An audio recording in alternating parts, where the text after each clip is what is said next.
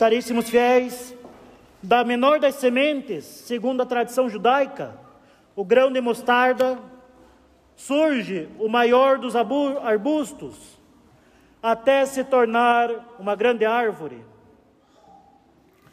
São João Crisóstomo, refletindo sobre este evangelho, afirma que a semente do evangelho é a menor de todas, porque os apóstolos não eram aqueles que estavam naturalmente mais capacitados que os outros.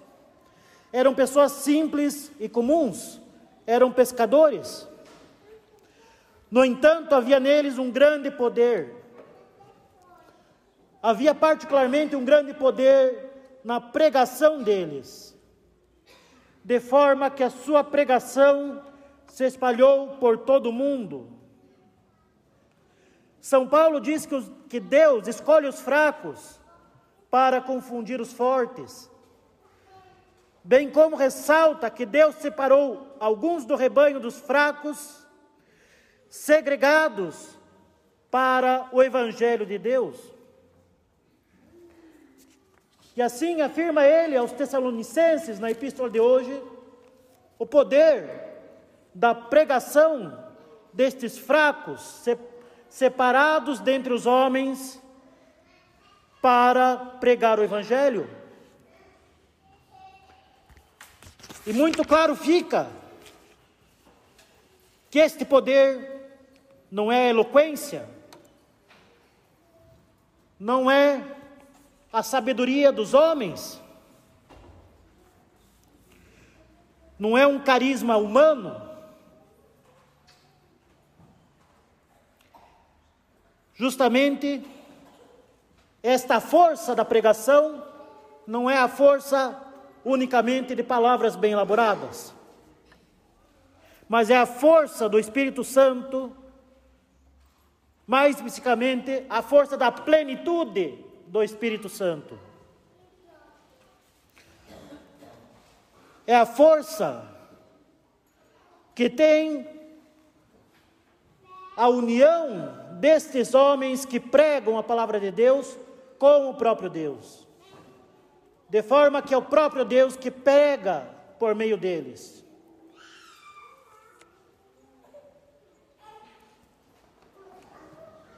Dentre estes varões escolhidos pela igreja,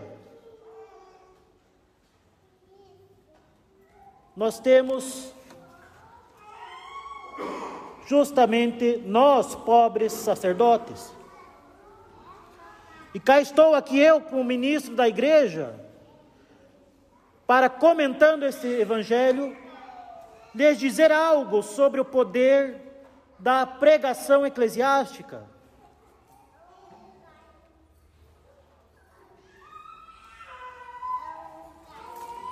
E faço eu uso aqui da primeira pessoa do singular o que não é tanto tão comum para os sermões, mas justamente para ressaltar esta debilidade dos ministros. Muitos seriam mais inteligentes do que eu. Muitos poderiam aqui subir com uma maior eloquência,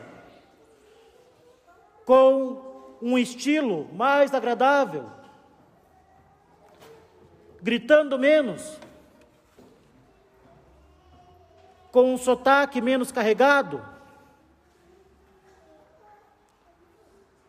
Mas, justamente segregado para o Evangelho de Deus, cabe-me a mim subir aqui e proferir o sermão, porque sou o ministro ordenado para tal fim.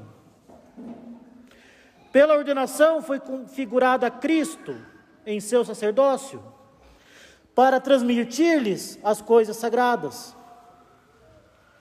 Recebi da igreja, pelo bispo e meus superiores, a jurisdição para aqui difundir a palavra divina, a semente do céu nos corações dos fiéis batizados e para chamar os pagãos à salvação. E fazer isto apesar de mim. E fazer isso mesmo falando leite quente, porta, mesmo eventualmente atrapalhando-me algum raciocínio ou até mesmo alongando-me demasiadamente no sermão. Nada temos nós de gênio, nada de grandes oradores. Mas mesmo assim, Deus quer se servir de nós, de nossa pequena e frágil humanidade, para realizar as obras da Sua graça. E fazer isso nos ouvidos daqueles que estejam dispostos a ouvir. E isso, é claro, como nós vemos na epístola de hoje, desde que nos mantenhamos fiéis a Cristo, desde que seja Cristo que fale através de nós, desde que Ele esteja no centro e não nós, desde que estejamos transmitindo unicamente aquilo que recebemos, sem mudanças, sem falsificações, sem adulterações. Desde que transmitamos unicamente aquilo que se encontra na fé, na tradição e no magistério infalível da Santa Igreja.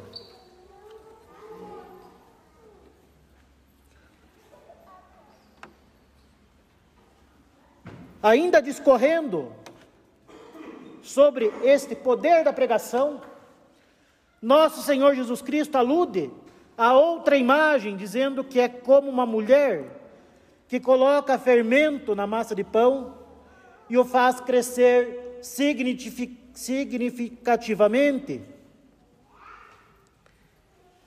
É esse o poder que Cristo dá à pregação de seus ministros.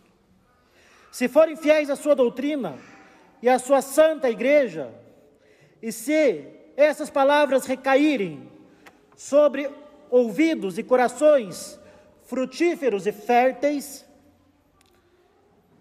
aqueles que estão dispostos a ter fome, aqueles que estão buscando, aqueles que são humildes e pequenos aos olhos deste mundo, darão muitos e muitos frutos.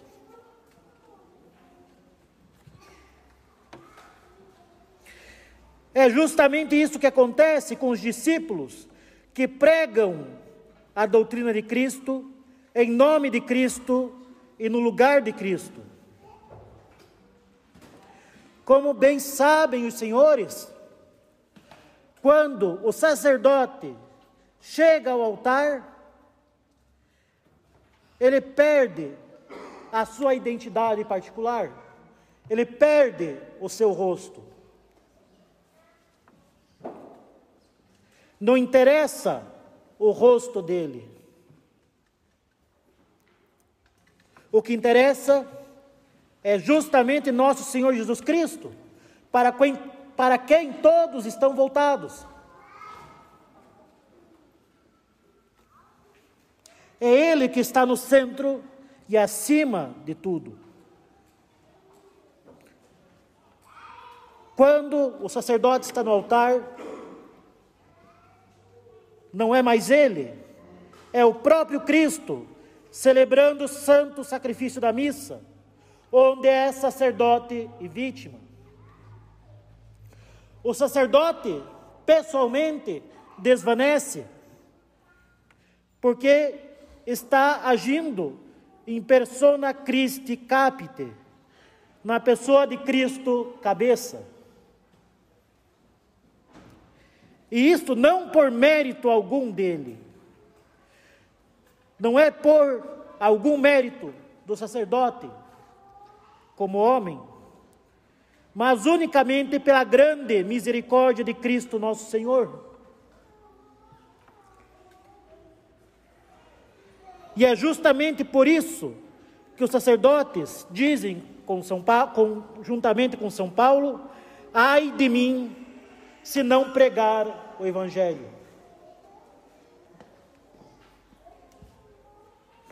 Nós vemos este poder bem explícito no Catecismo Romano, promulgado pelo Concílio de Trento, quando descreve a dignidade dos ministros de Cristo. Diz o catecismo: o bispo e o sacerdote, sendo como são intérpretes e embaixadores de Deus, capacitados em seu nome para ensinar à humanidade a lei divina e as regras de conduta, estando em seu lugar na terra, é evidente que nenhuma função mais nobre do que a deles pode ser imaginada. Por isso é com justiça que são chamados não apenas de anjos, mas de deuses com D minúsculo, pelo fato de exercerem em nosso meio o poder e as prerrogativas do Deus imortal. Portanto, como consequência, segue-se que nem que sem os poderes ensinados por Cristo e pelas sagradas ordens do sacerdócio católico, ninguém pode ir ao céu.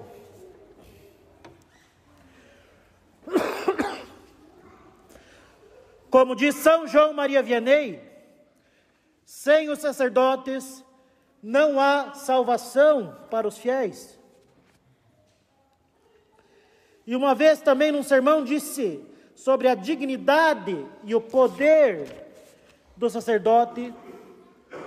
O sacerdote é o amor do coração de Jesus. Quando ver um padre, pense em nosso Senhor Jesus Cristo.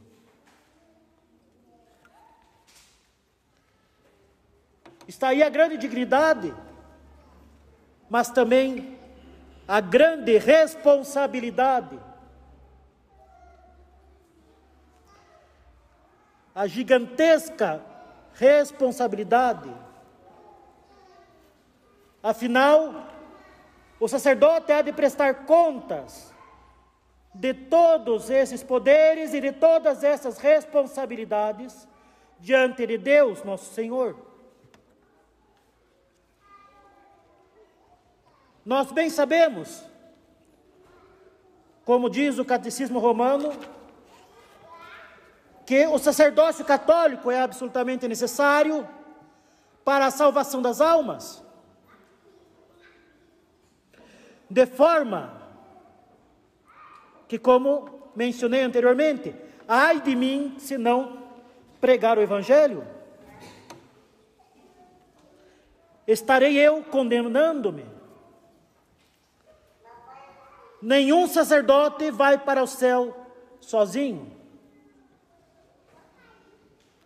Se ele vai para o céu, deve levar almas com ele. Da mesma forma, nenhum sacerdote vai para o inferno sozinho. E se vai para o inferno, conserva o caráter indelével da ordem em sua alma de forma que seu castigo eterno há de ser muito mais severo. Por isso que devemos rezar pelos sacerdotes. Muitos santos e muitos papas insistiram para rezar pelos sacerdotes. Afinal, são eles que estão na linha de frente da batalha contra as forças infernais pela salvação das almas. Mas hoje em dia, mais do que nunca, o clero precisa de orações. Afinal, nunca na história da igreja os sacerdotes foram tão atacados e atormentados pelos demônios do que nos dias atuais, do que nesta sociedade apóstata que a combate a Deus, combate a sua santa romana igreja e combate a própria verdade e a própria natureza.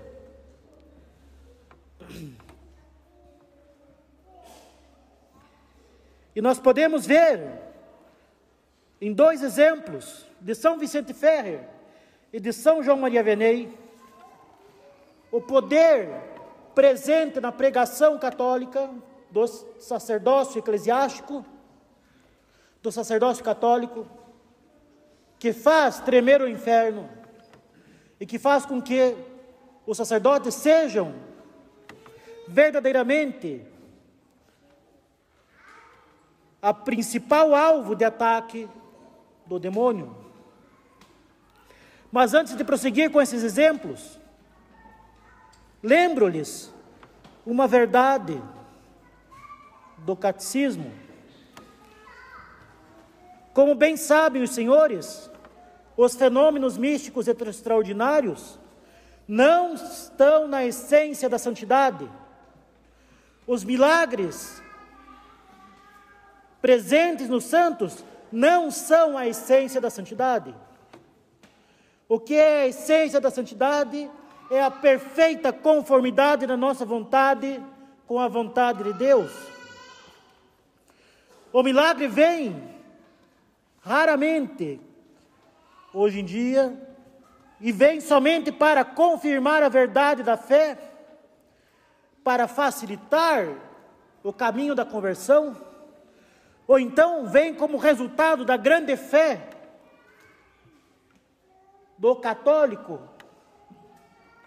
Então vem deixar patente e confirmar esta fé. Outrora, muitos mais milagres, haviam muitos mais milagres em função da grande fé dos católicos.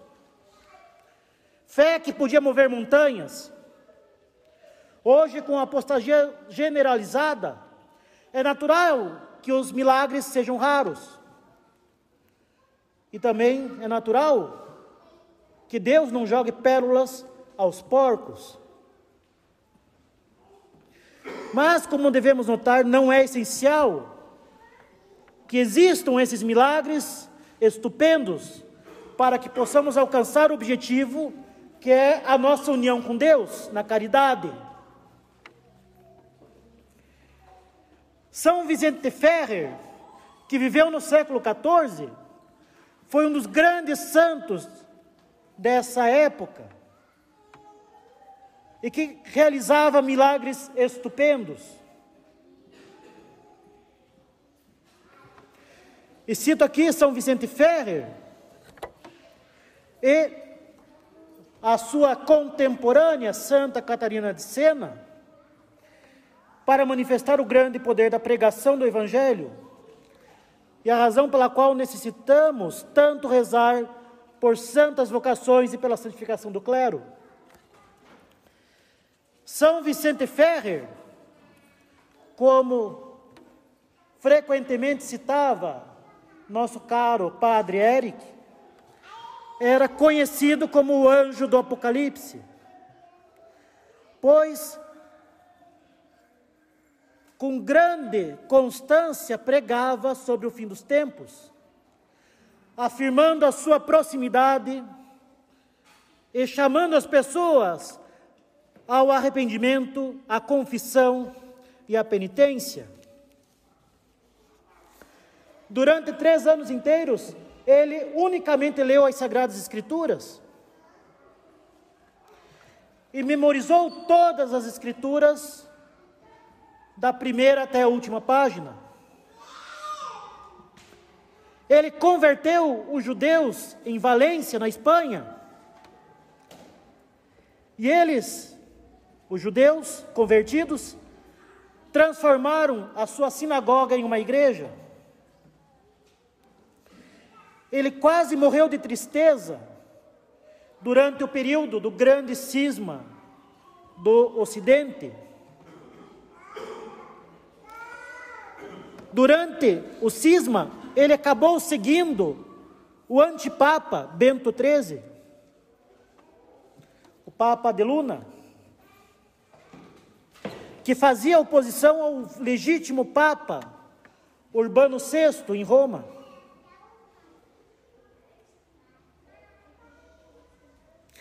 Urbano VI, que por sua vez era apoiado por Santa Catarina de Sena.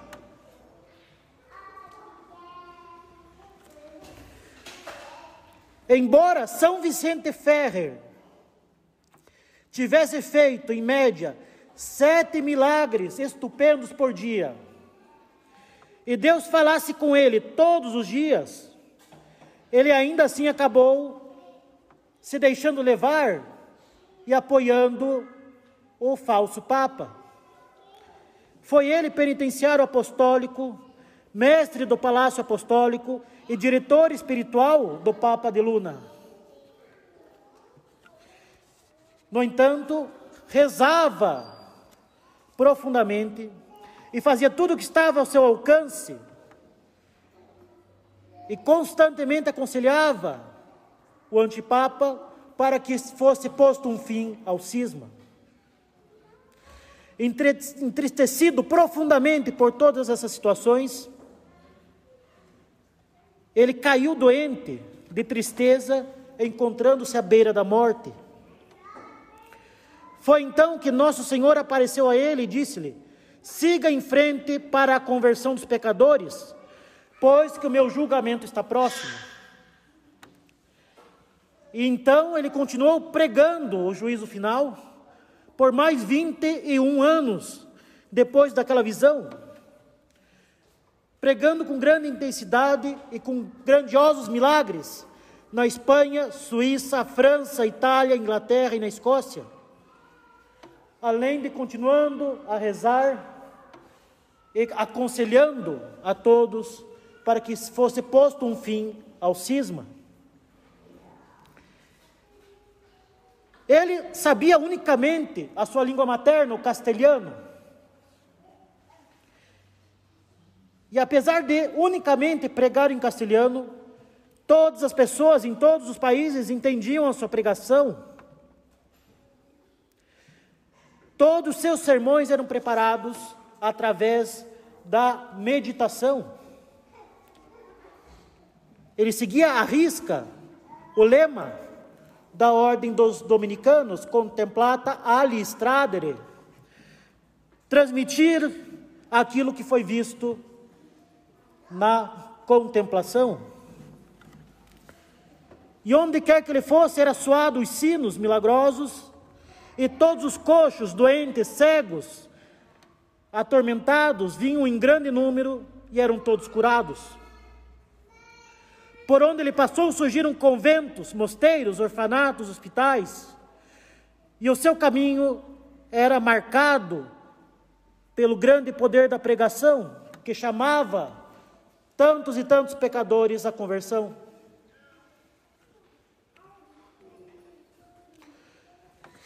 Os desavisados podem imaginar, mas claro, é fácil. A partir do momento em que você fala na sua língua materna e os outros entendem na sua própria língua, a partir do momento em que você cura os cegos, cura os coxos, expulsa os demônios, faz profecias, de fácil, de fato, as pessoas vão ser convertidas. E nada mais falso do que isso. A grande chave para manifestar este grande poder de pregação foi justamente o fato dele se diminuir para manifestar Cristo. Foi justamente pregar a Cristo em toda a fidelidade e não a si mesmo. Foi justamente a simplicidade da sua pregação do Evangelho foi justamente o fato de que ele vivia aquilo que ele pregava. Ele era aquilo que ele pregava. Ele era na sua vida, e não somente no seu sacerdócio, um outro Cristo.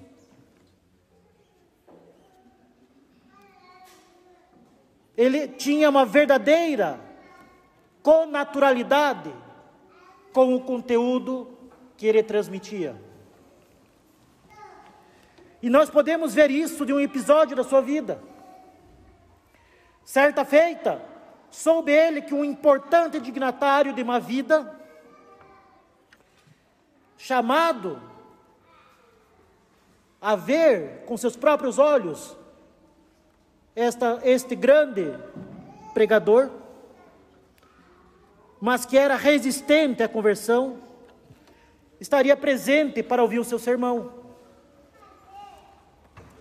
Soube ele da presença deste pecador que estava interessado em saber quem era este homem que pregava e todos ouviam, mas que era resistente às palavras do Evangelho. Diante disto, com um zelo humano, São Vicente preparou o sermão através do estudo, fazendo um sermão muito diferente do que, do que costumava fazer, inclusive com um certo toque acadêmico. E eis que, tendo pregado o sermão, o dignatário não ficou nem um pouco tocado, nem um pouco impressionado. Na verdade, esse dignatário considerou o sermão muito semelhante ao sermão, aos sermões que se costumava ouvir dos doutores e dos e do clero local. No entanto, permaneceu ele com uma pulga atrás da orelha e quis tirar a prova. Duas semanas depois, reapareceu, e mais desta vez em segredo. E eis que foi profundamente tocado e decidiu fazer penitência e mudar de vida. São Vicente, questionado pelos seus colegas a respeito do que ele havia feito de diferente, para que desta vez fosse tocado aquela importante figura e fizesse finalmente penitência e mudasse de vida? Ele respondeu, ou melhor, ele admitiu. Aquele primeiro sermão foi Frei Vicente que pregou, mas agora o segundo sermão foi Cristo quem pregou. De forma que todo o poder de São Vicente Ferrer não estava na sua eloquência, nem nos seus milagres, nem na sua inteligência, mas estava em colocar Cristo e não Ele próprio no centro de tudo, em se fazer pequeno para que Cristo seja exaltado e possa dar verdadeiramente frutos. Nós podemos também considerar um breve episódio do Curadars. Tendo ele chegado em sua paróquia, começou ele com muita clareza e sem nenhuma hesitação a corrigir as faltas do povo? E a corrigir com a devida severidade, com a devida severidade merecida pelas faltas,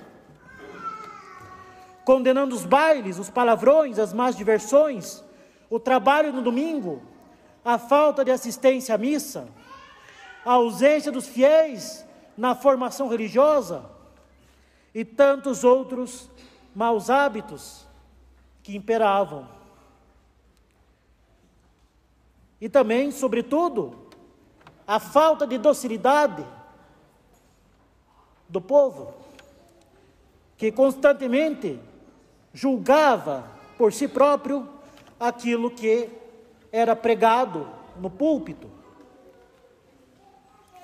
E claro, a ação de São João Maria Vianney incomodou, incomodou não somente o povo, mas também outros padres da região e até mesmo seus vigários.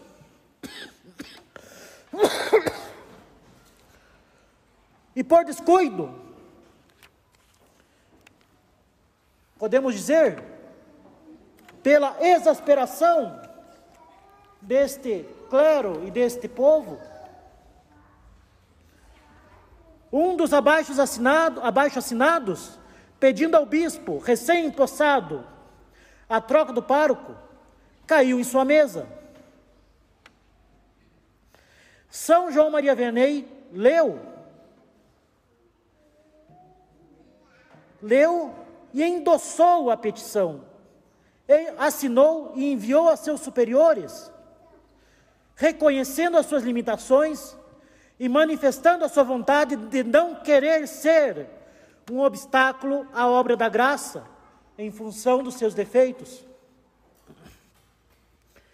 Meus caros, é essa humildade que permitiu a sua grandiosa obra da pregação e ao seu grandioso apostolado do confessionário. É essa humilde fidelidade, fidelidade a Cristo, e a sua doutrina, que permitiu que se visse nele Cristo, bom pastor. É essa humilde fidelidade que permitiu que em sua pregação se ouvisse e reconhecesse Cristo, divino Mestre. É essa humilde fidelidade que permitiu que se encontrasse em seu confessionário o Cristo, justo juiz e divino médico das almas. Mas, claro, é também essa humilde fidelidade doutrinal que deixou louco o demônio e, a, e os inimigos da cruz de Cristo, que lançaram-se contra ele das mais diversas formas, pela calúnia, pelas conspirações e chegando, inclusive os demônios, a espancá-lo em seu sono e a incendiar a sua cama. Por isso, meus caros, o poder da pregação não é um poder do mundo. O poder da pregação não são os grandes e estupendos milagres, também não são as qualidades acadêmicas e intelectuais, não é a agradável eloquência. Muito menos, e Deus me livre disso. A eficácia da pregação não se encontra em seguidores, curtidas, likes e comentários. Nada de recomendações de influencers, nada de lives. Não é do, da podridão das redes que pode vir alguma eficácia. Se algum bem é feito, é apesar desta podridão. Como foi apesar da podridão de Herodes que os magos chegaram a Cristo.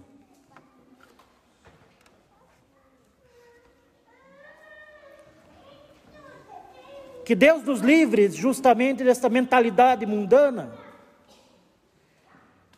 de querer ser, antes de tudo, um influenciador, que nada mais vai que levar a influência do mundo, deste meio perverso e podre que são as redes. Os milagres, as qualidades humanas, o alcance das mídias, o reconhecimento dos fiéis, tudo isso pode estar presente. Mas o poder da pregação reside na oração e na ordem sagrada recebida pela ordenação, na graça de estado daquele que prega e na fidelidade à fé recebida de Cristo pela Santa Romana Igreja. O poder da pregação está na ordem recebida e na união com Deus e na fidelidade em transmitir tudo aquilo que foi recebido.